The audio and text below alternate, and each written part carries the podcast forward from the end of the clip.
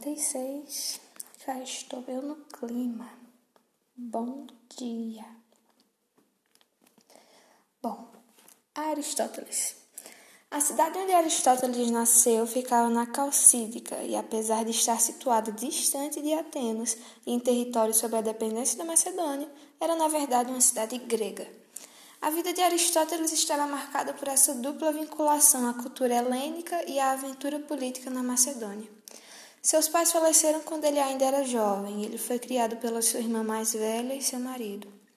A família de Aristóteles era tradicionalmente ligada à medicina. Seu pai, Nicômaco, era médico e amigo do rei Amintas III. Por volta de 366 anos antes de Cristo, com cerca de 18 anos, Aristóteles chega a Atenas, um dos melhores lugares para se estudar na Grécia. Um grande centro intelectual e artístico. Como muitos, foi atraído pela vida cultural que a cidade oferecia, com muitas oportunidades para prosseguir seus estudos.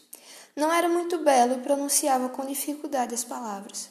Aristóteles entrou na academia platônica, era um, era um grande aluno e permaneceu na escola como professor. Ficou na academia por 20 anos.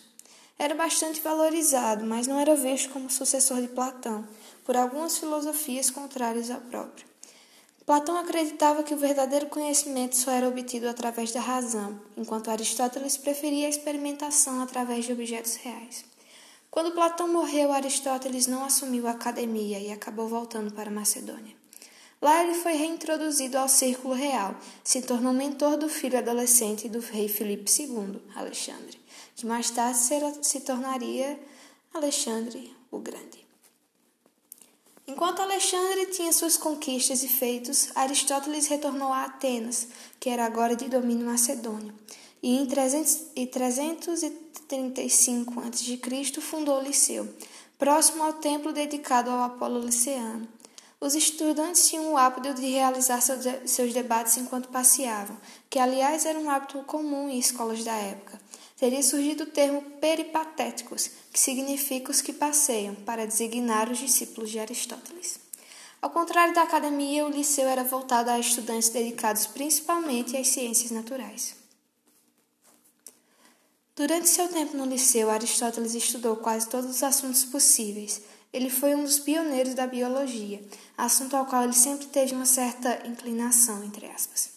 Desde a academia, ele era muito interessado em assuntos do tipo Aristóteles era muito interessado também em geociências. Teve vários escritos sobre os animais, o vento, o ciclo da água, os relâmpagos, o arco-íris, entre muitos outros.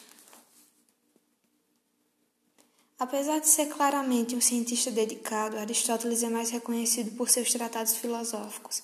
Estes incluíam discussões sobre retórica e a importância da lógica, metafísicas, incluindo as distinções entre matéria e forma, e ética incluindo um código de conduta para se viver bem. Aristóteles deixou de exercer seu cargo no liceu abruptamente devido à morte de Alexandre o Grande. O governo foi derrubado e Aristóteles, que era considerado simpatizante dos macedônios, foi acusado de impiedade, temendo o mesmo fim de Sócrates, que foi condenado à morte por acusações similares, deixou Atenas e refugiou-se em Calcis, na Eubéia. Aí morreu no ano de 322 a.C. Ele tinha 62 anos. Se acredita que ele tenha escrito mais de 200 documentos ao longo de sua vida, mas hoje só existem 31. Estes escritos foram mantidos em segurança pelo seu aluno Teofrasto, que foi com quem o sucedeu no liceu. É, um, é uma triste ironia que os primeiros descobrimentos de Aristóteles fossem motivos de impedimento para a aceitação de novas descobertas. E esse foi o podcast.